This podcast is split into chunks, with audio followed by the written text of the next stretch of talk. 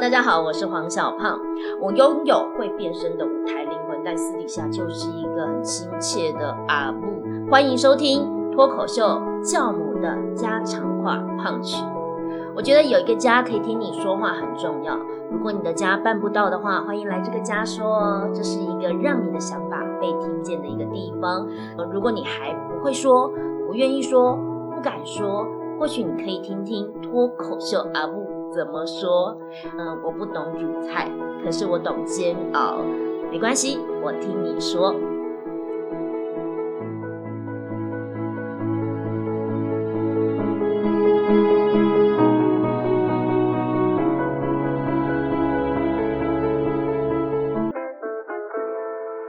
What a life, what a night, what a beautiful, beautiful ride. Oh, Don't know where I'm in five, but I'm young and alive. Fuck what they are saying, what a life. 上台是很需要安全感的，但安全感的建立方法是很多种不一样的方法。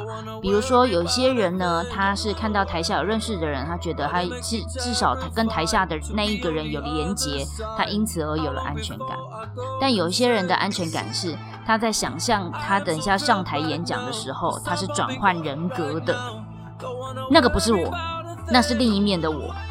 所以，如果台下有一个人是他认识的人，他就会觉得他的那一个想象被戳破。比如说，因为我演讲而看我脱口秀的那一群人，他们一那个表情都很傻眼。这不是我认识的小胖老师，这不是我认识的小胖老师。然后整个脱口秀现场，他们没有笑，他们只是很傻眼，那种感觉是什么？最有趣还有一个点就是。因为我我还蛮习惯安静的嘛，所以如果学生不讲话，为了鼓励他们讲话，我就会选择安静。然后开 club house 的时候，我就跟我的伙伴们说，那我就安静哦。然后伙伴们就说，哦，好啊，那你，然后 甚至他们会鼓励我说，其实你也不用讲那么多话嘛，反正你习惯不讲话，你忍得住人场，你就不要讲话吧。我就说，哦，好哦，那我们就来开一个。不讲话的房间，这倒是我还蛮自在的，但不知道现在正在聆听的你自不自在而已。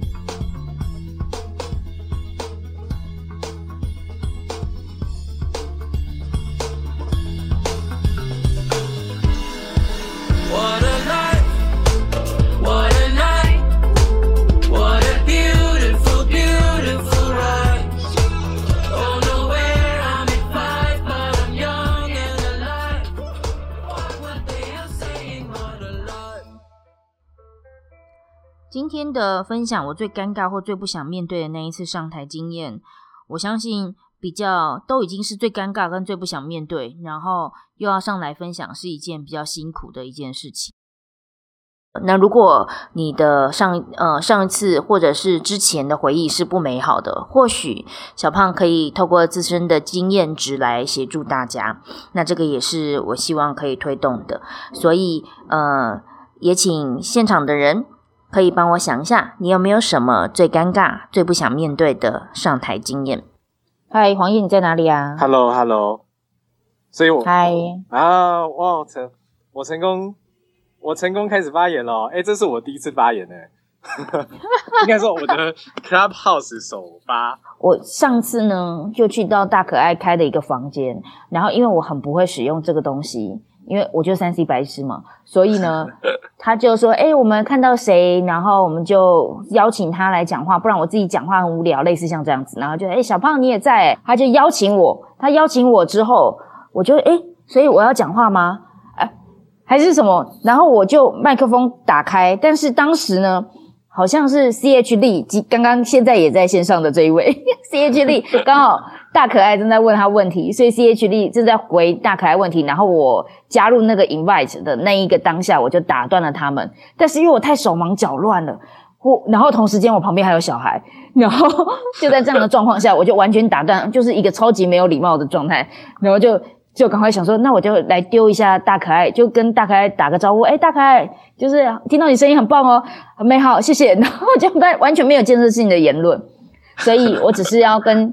跟那个黄叶讲一下，下一次如果如果在这样的状况下就加入 Clubhouse 的时候，你一被拉上去的那一瞬间，第一个动作是要把麦克风 关掉。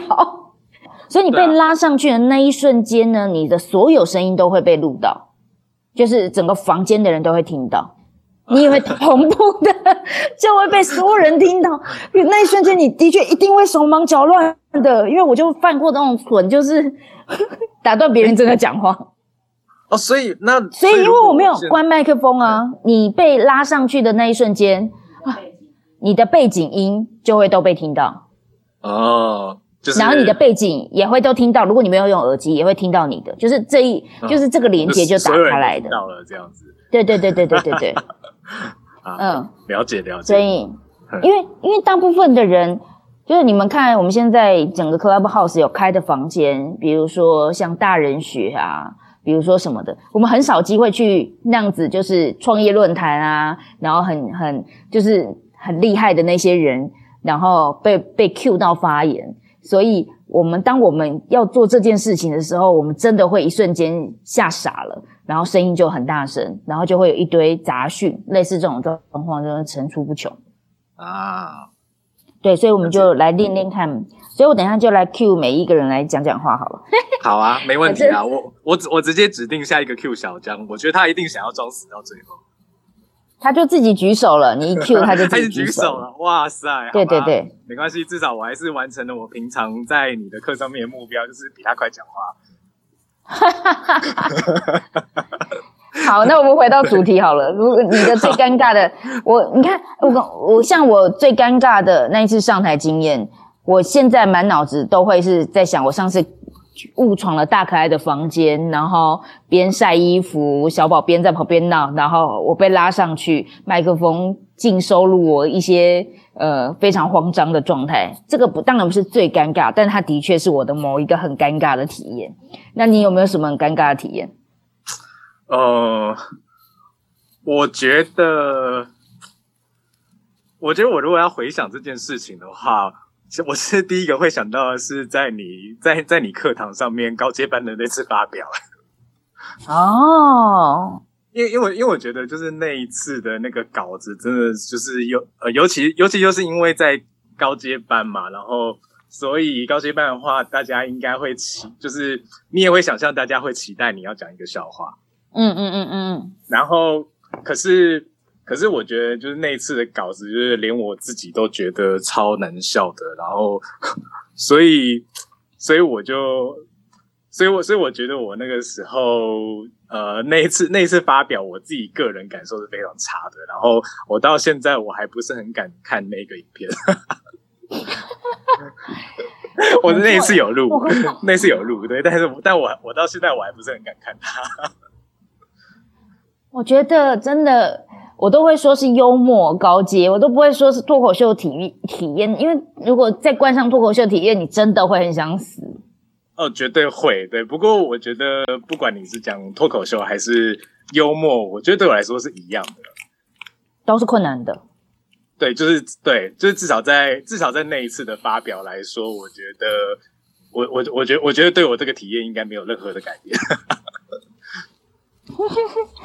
你的尴尬点是观众不笑吗？还是讲唯心之论？观众不笑当然是一个最直接的回馈啊。但是，嗯，可是说真的，因为我觉得那一次的稿子，我自己都觉得很尴尬。好，就是就文本内容，你就觉得尴尬了？对，光文本内容我已经觉得很尴尬了。所以，呃，所以因为本身就已经是很尴尬的内容，所以讲出来我又觉得更尴尬。然后，当然那个，当然就是台下的观众也也也没什么反应的时候，就是就尴尬。尴尬乘以三了，这样子。哎，这个就是 我说啊，我们总是招式学在先，心法学在后，就是都在服务这个经典名句，然后好像这样做。可是如果不是你自己想讲的话，基本上那个尴尬一定是加剧的。就是你的文本内容，你自己本身就已经没有很满意，怎么可能会去期待？就是它会让现场的观众引发效果？对，没错，对我同意。然后，然后就是对，所以。所以再加上就是那个时候，就你知道我那我那时候其实整个呃，我那时候其实整个状态都不是在一个，就是都不是在一个多好的状态上面。对，反正我要说的就是他他他就他就荣登了我目前可以想得到最尴尬上台经验的第一名这样子。但你事后呃有成功的体验之后，你再回想那一次，嗯，呃，有好一点吗？嗯，什么意思？你是说你是说就是我现在我现在有觉得说这件事情是多么呃多么让我觉得羞耻的经验，不堪还是，对对对对对对对对。呃，有成功经验之后就还好。哦，对，在在没有成功经验之前，那个真的对我来说还算是蛮可怕的体验。所以说有成有过成功经验之前的那些挫折，都会很容易压垮一个人的自尊。那到底什么时候才能够熬到那个成功经验，就是每一个脱口秀演员的烦恼了。我觉得要成为一个喜剧演员，应该不是说喜剧演员，一个上台说话的人，好像都得经历过这样。可是，嗯、因为我们对于挫折或者对于失败这件事情的容忍度比较低一点，尤其是上台，然后做众目睽睽之下，就是你要熬到那次成功经验，确实很困难。但你熬到啦、哦，我现在我我觉得非常对，我觉得非常的庆幸我熬到了。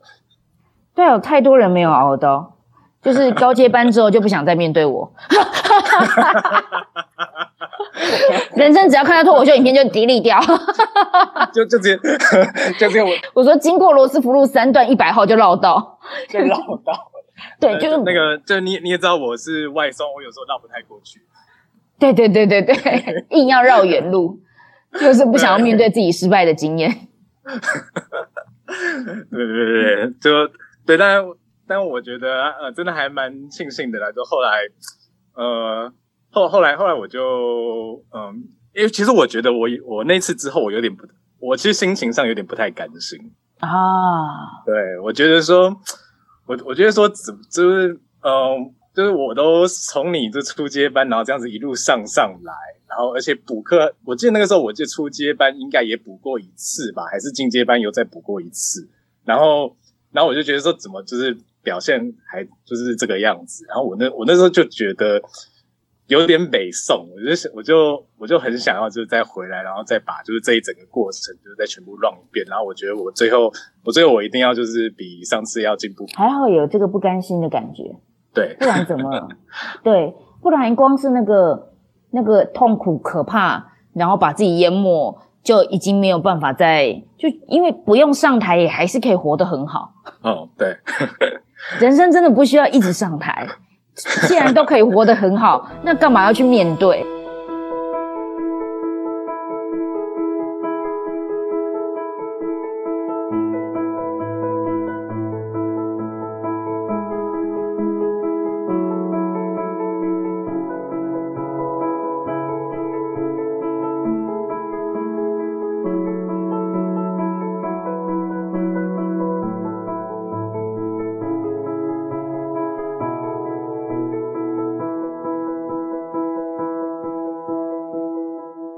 我相信现场我已经看到很多我认识的朋友了。那这些认识的朋友里面，可能有的人是呃知道我的那一刻是大概是我成为讲师之后，那有的人呢是在这之前都就已经认识我了。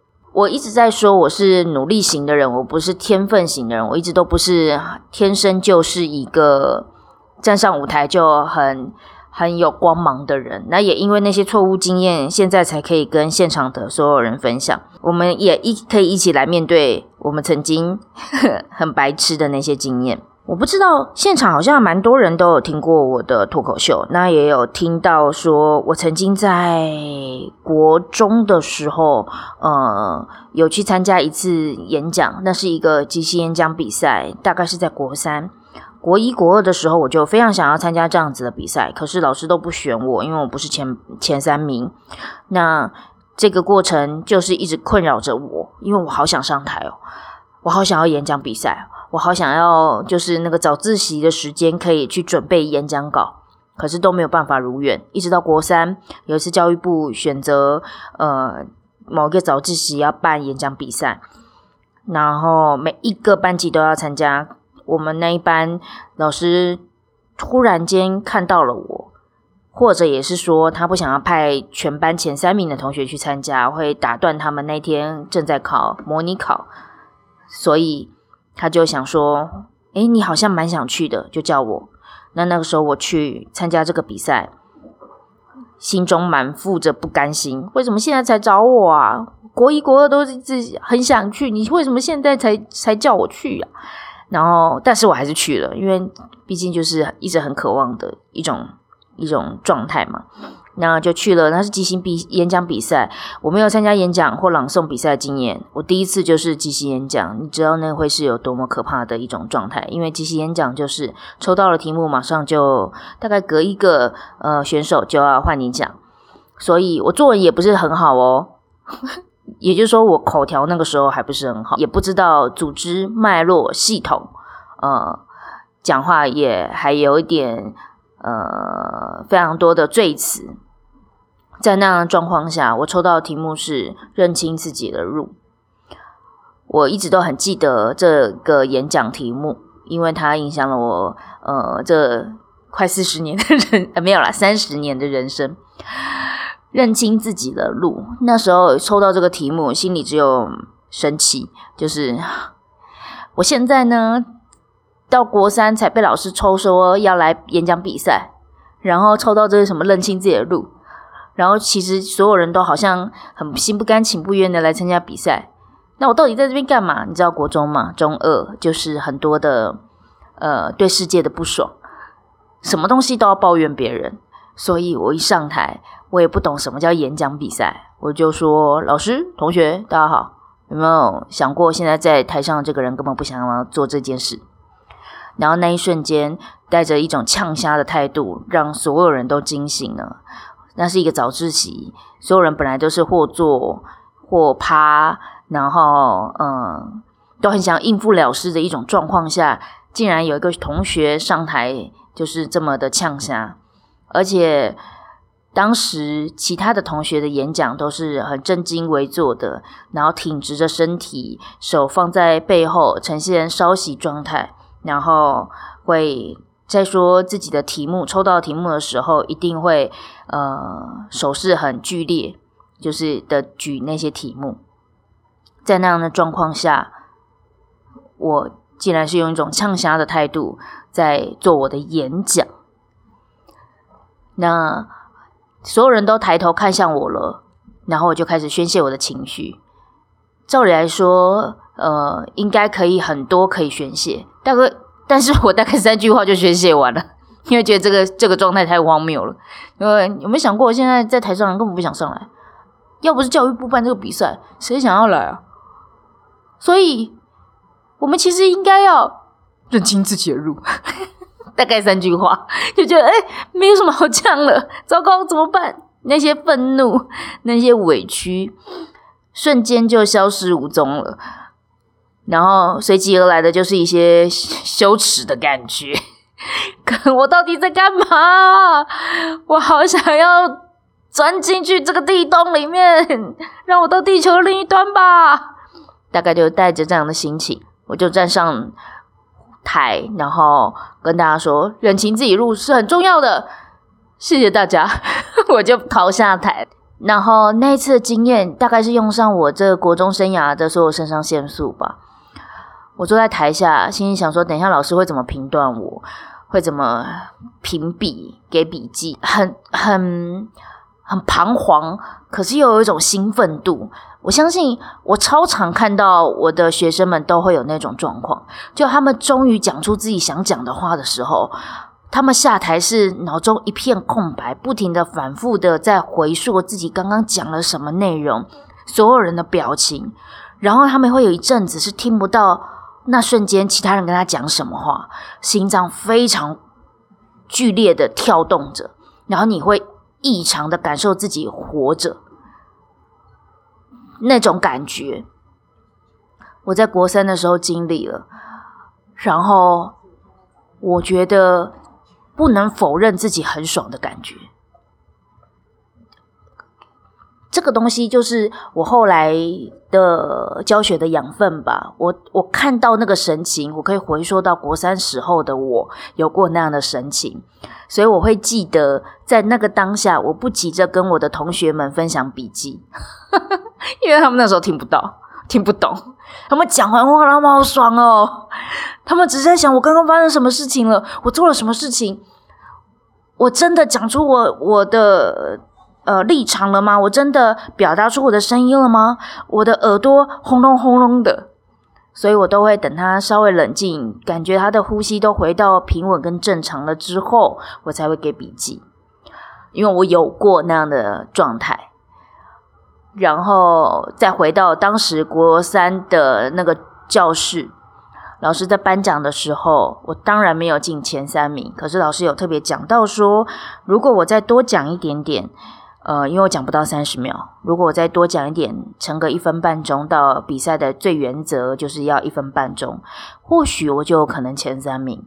再多一点论述，因为呃，我的确吸引了所有人的目光焦点。然后他就开玩笑说：“给你一个最佳勇气奖好了。”呃，我不知道你们对于国中小的记忆如何，但是我是一个记性非常差的人。但是记得住的事情呢，就会这样子反复的咀嚼，反复的回忆。那我一直印象那个老师跟我讲的那个他口头提的最佳勇气奖，因为实际上没有这个奖项，但我一直记得这个回忆，然后也一直。提醒自己，如果可以的话，我想再再度站上舞台。这个大概就是我排名前段的糗，很囧的一个说话经验吧。这是我最尴尬，但是接下来什么尴尬的体验？比如说，身为一个脱口秀演员，在舞台上很容易遇到观众冷场啊，超常有人问这个问题，该怎么办？等等之类的，我都不觉得那个是一种最尴尬，它不过就是嗯某一次尴尬。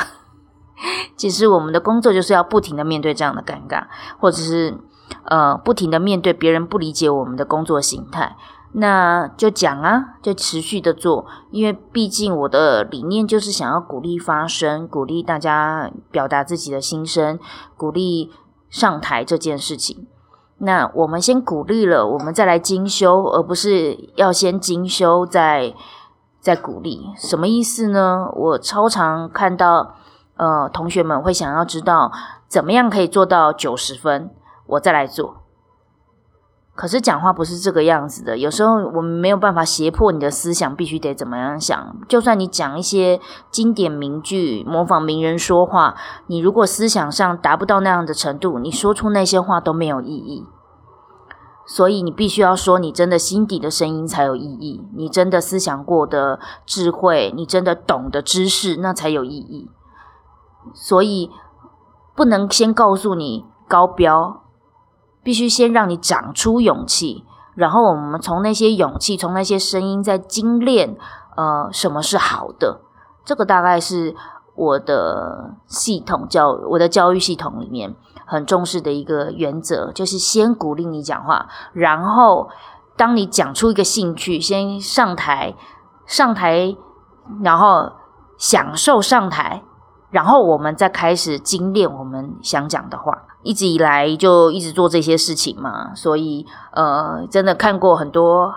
很穷囧的人，我包括我们的团员都会是这样，然后少女孩团员也会是这样，他们都会很想知道怎么样的做这个数学公式，就好像作文比赛一样，怎么样子的呃写段子才会是八十分，有八十分才要给看，类似像这样，可是就是不是这个样子啊，你就是先。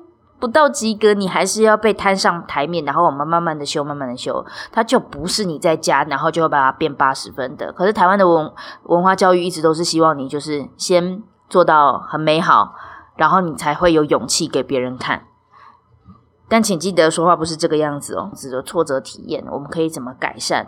然后，呃，先来从这样子的话题聊天，所以。今天的观众朋友，有没有人想要跟我们分享呢？如果我我其实说实话，每一次你课堂的发表，每次都是让我挺不想面对的。我觉得透过这个 Clubhouse，没有人会想来上我的课了。谢谢两位哦，忠实的观众。然后刚刚发生一件很尴尬的事情是。我的耳机突然没电了，所以说呢，我就只好拿着手机边骑车，然后边听你的 Clubhouse 了。也就是说，在马路上的所有大家都会听到我的声音吗？对，然后刚刚我送餐的时候，他们也在听着黄叶的分享。大家真的是不管什么时候都要追踪我呢，谢谢有两位老粉，让我觉得有很大的鼓励啊！不然，然后我们哎那个我、我想问一下黄叶，就是说如果说那一次你发表的时候我有去的话，是不是你的的观的体感会比较好一点呢？嗯、其实我也不太确定哎，毕竟你永远都笑在不是我设计的那一排啊。对，嗯、我们总是在身为脱口秀演员的时候，大家会问我说：“你你有没有常常冷场的经验，或你怎么克服？”然后或者是说，呃，你觉得什么东西是很棘手的，在台上的时候，我们都其实很想要讲的事情是，当观众笑在不是点的时候，我们确实很尴尬。但是这个东西大家要怎么懂啊？那我想，如果你想要感觉这种这种体验的话，现场有这位小江，你可以追踪他，然后试图成为他的朋友。那他绝对会让你体验到你说的每个笑话，他都笑在奇怪的断点上。对，然后所以就会有一种呃，就有一种莫名的，就是你也不知道该不该是成就感的成就感，就是哎，观众有笑哎，然后可是我实在没有预期这个时候观众会笑这样。所以，我们呃在课堂中以后未来还要训练，他要懂得什么时候笑，用一些眼神暗示，用一些手势，你知道，或是逗点，小江笑，赶你哦，发挥喽。好，谢谢你的发挥，谢谢谢谢。这样有感觉到我们整个 Clubhouse 非常的热络，就靠两位了。我们今天的话题是我最尴尬跟最不想面对的那一台那一次上台经验，但是我们歪楼歪的很彻底，也因此让我开始思考，或许每一次我的主题都可以是来分享一下你的人生故事吧。我好像也不用特别的什么主题，因为我的专长就是能够从你分享的东西里面找到一些蛛丝马迹，然后提炼一些有趣的不同的观点。所以，如果你愿意跟我分享你的最尴尬、最不想面对那一次上台经验，或者是你愿意跟我分享呃你的人生故事的话，我们都可以来聊聊。当我们分享的时候，我们就在梳理我们自己怎么了。那透过这样的梳理，其实我们就成长跟进步了。好的，我相信其实每一个人都有自己的故事可以分享，只是我们没有什么机会去做这样的梳理。那有些人是有机会的，像我们身为表演者，本来就是是天生就是比较有机会去分享自己的故事。那我的故事最感动人心的那一块，就是我依然从决然的从造型师转变成表演者的那一刹那，我到底怎么了？我怎么敢？然后因此因为分享了，分享出去了，然后感动人心，也导致我开始在想，我到底适合做什么样子的表演。那呃，我不知道你们有没有听过“再不行动就老了”这个演讲，或许你可以上网 Facebook 去搜寻一下，因为它是在超级演说家的一个呃比赛项栏目里面，可能微博比较好找到吧。那我的脸书上面也有这个“再不行动就老了”，然后都已经时隔很多年了。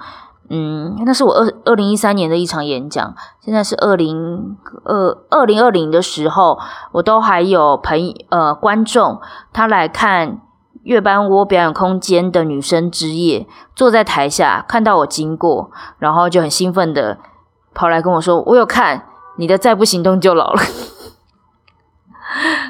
然后 我被你激励到了，我转行了，然后。通常会跑来做这件事情的人，跑来跟我说我被你激励到了，我转行的人，通常都刚转行不久，我都不知道。然后呢，你们你们后来还好吗？总是应该要转行了一阵，哎，还算对得起，就是做的还就是还蛮快乐的，还蛮有幸福感的，还蛮有成就感的。然后跑来跟我相认的时候，我才能确认我当时的这个演讲算是做好事吧。不然这样好像不负责任，让大家鼓励大家转行。那比如说开了一个咖啡店，然后生意不好怎么办？这样是不是你到时候会来怨恨我当时的一场演讲？这个是我一直在心里在想的一个有趣的话题。不知道谁在 N 年前有被我影响，然后在 N 年后的你过得还好吗？今天的分享，我最尴尬或最不想面对的那一次上台经验，我相信比较都已经是最尴尬跟最不想面对，然后又要上来分享，是一件比较辛苦的一件事情。呃，就是不想面对了，还叫我讲不想面对的事情，所以我刚刚还在想说，我们可以，呃，未来的那个 Clubhouse 的主题还可以是什么？会鼓励大家多做一点分享。那如果你有想到这件事情的话，也可以帮我跟跟我打个招呼，上来跟我打个招呼，然后来跟我分享你的，呃，你觉得我可以开什么样的主题？嗨，小江。嘿，因为刚刚这样子听真的太不方便。我小时候就是参加过几次，对，就是他会给你稿子，然后就是几篇，然后让你去练习。嗯，对。然后这种比赛的部分，其实在家里或是自己私下练习都还算 OK。可是上台的时候，其实上台前我是觉得还好，可是当上台的时候看到有一个认识的人的时候，就瞬间觉得尴尬，然后把自己缩了起来。话都讲不出来了，对，就是挺尴尬的一次的经验。而之后呢，就对于朗读的东西会有点害怕，这样。哦，哎，话说这种经验真的很多人都有，哎，就是，呃，看到认识的人，然后失语症。对，没有遇到认识的话，我反而就会觉得就可以跟平时练习的差不多。可是，一看到认识的，就是觉得说，可能是有一点点偶包吧，或者有那个这样子有包袱在，就会不会不敢的表达自己。所以说，这这时候呢，就好好推广小范围课程。啊，谢谢谢谢谢谢，你真的是很认真呢，哈。我我在想的事情是，怎么会有这样子的状况？当然，我也有过这样子的状况。然后，一般人怎么去理解说，为什么我遇到认识的人？有些人大家都会觉得说，当我在台下遇到认识的人，好像比较有支持的力量。但我们也遇过很多人反其道而行，就是反而遇到有认识的人，他就不太会讲话。这到底是怎么一回事？那就我遇到的经验值里面，我可以分享的事情是，呃。上台是很需要安全感的，但安全感的建立方法是很多种不一样的方法。比如说，有些人呢，他是看到台下有认识的人，他觉得他至至少他跟台下的那一个人有连结，他因此而有了安全感。但有一些人的安全感是他在想象他等一下上台演讲的时候，他是转换人格的，那个不是我，那是另一面的我。所以，如果台下有一个人是他认识的人，他就会。觉得他的那一个想象被戳破，然后就会因此而尴尬不已。那我用另外一种方式来形容这种状态，就好比我们呃，如果今天呃上台，不或者是我们在公司在做最日常的分讲话，然后可是同不知道为什么你的亲戚、远房亲戚，或者是你过年才会遇到的亲戚，进到你们的公司。然后看到那个时候的你，你看到他，你也会突然间失语，不管你是不是在演讲，因为那个就是你上班状态的你。那呃，你会突然间就觉得说，哎，就是可是亲戚就回家过年的你又是不一样的你，所以你会有一种哇被拆穿、被揭露的那种感觉。那那样的感觉就会导致你突然不知道该怎么讲话，该用什么语气讲话，该讲什么样的话。那我去形容说，只要在台上的人，他看到认识的人，他出现失语的状况，就是大部分都会是人格转换上面他遇到的遇到的尴尬，他的安全感建立在他在排练的时候的对象不是不是他认识的人。那这种状况啊，对我来说是还蛮常见的啦，因为。我上台跟台下真的是两个人不同的人，然后我上台的时候就是比较活泼、比较热情、比较开朗，那那一块的我很疯狂的我都只有在台上会出现，所以你想想看，在那样的状况下，我婆婆坐在台下，我是有多尴尬。就是别说别人，对婆婆、我公公，或者是，唉，反正就是亲戚朋友，呃，稍微不熟一点的人，都会心里想着，甚至是我的学生，有的。这个这个是一个很很诡异的状态，就是我很多学生没看我的脱口秀的作品，我很多看我脱口秀作品的人没有看过我上课的样子，他们是两个不同族群的 TA，不同族群的人，所以当他们跑到别的领域看到不同的我的时候，他们都会呜嘿，怎么会？你是怎么？就是类似像这样的状况会层出不穷。那以前的我是很难适应，现在的我是还蛮能适应，我就会很如实、很平实的讲说：“哦，我就是怎样怎样怎样啊。”然后就就过了这一关。所以我相信，如果你在台上有出现过像这样子的状态，就是呃，本来准备好好的，然后上台，然后看到一个朋友，看到一个认识的同事或厂商，然后你突然间不会讲话的。一种状态，就是你太，就是你比较少这种人格转换的瞬间被阅读到。如果常常出现了之后，我相信你就会觉得算了。现在他看我，你知道，那阵就是在台上呢，看台下的那个人很傻眼，从头到尾看你都很傻眼那个神情。比如说，因为我演讲而看我脱口秀的那一群人，他们一。那个表情都很傻眼，这不是我认识的小胖老师，这不是我认识的小胖老师。然后整个脱口秀现场，他们没有笑，他们只是很傻眼，那种感觉是什么？那或者是来看我脱口秀作品，然后来到我的教学现场，然后看我都没有讲笑话，就很认真、很严肃，或者是没有很严肃，只是就是看透他的内心，讲出他没有讲出来的话，然后他会有多？Oh my god！我以为我是要来听一个脱口秀演员讲笑话的课，结果没想到他是一个仙姑，他会有多么的错愕？这个大概是我常常会遇到的一种状况。对我来说，聊天很累。怎么这个时候转成这样？聊天很累，因为我都很认真听人家讲话。然后也很认真的分享我的意见跟我的观点，他一直都还蛮独特的，但好像都还蛮能抚抚慰人心的。那呃，所以聊天很累，我都很珍惜这样的能量。然后在每一次的开房中，所以我们会把它录音下来，然后也借此在 podcast 上面分享出去，说不定可以抚慰别人的心理。呃，我希望有机会可以再多听一下你们的不同的故事。然后我们透过我的房间，然后让更多原本不会被叫上来讲话的人都有这样子的初体验，都愿意去分享自己的故事。我们都觉得我们自己很平凡，但是其实好好的去想，我们其实都有故事可以分享。感谢大家聆听喽，拜拜。What a life, what a night, what a beautiful, beautiful ride.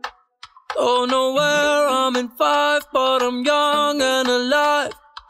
Fuck what they are saying, what a life. I am so thrilled right now, cause I'm popping right now. Don't wanna worry about a thing. But it makes me terrified to be on the other side. How long before I go insane? I am so thrilled right now, cause I'm popping right now. Don't wanna worry about a thing. But it makes me terrified to be on the other side. How long before I go insane? What a life, what a night, what a beautiful, beautiful ride.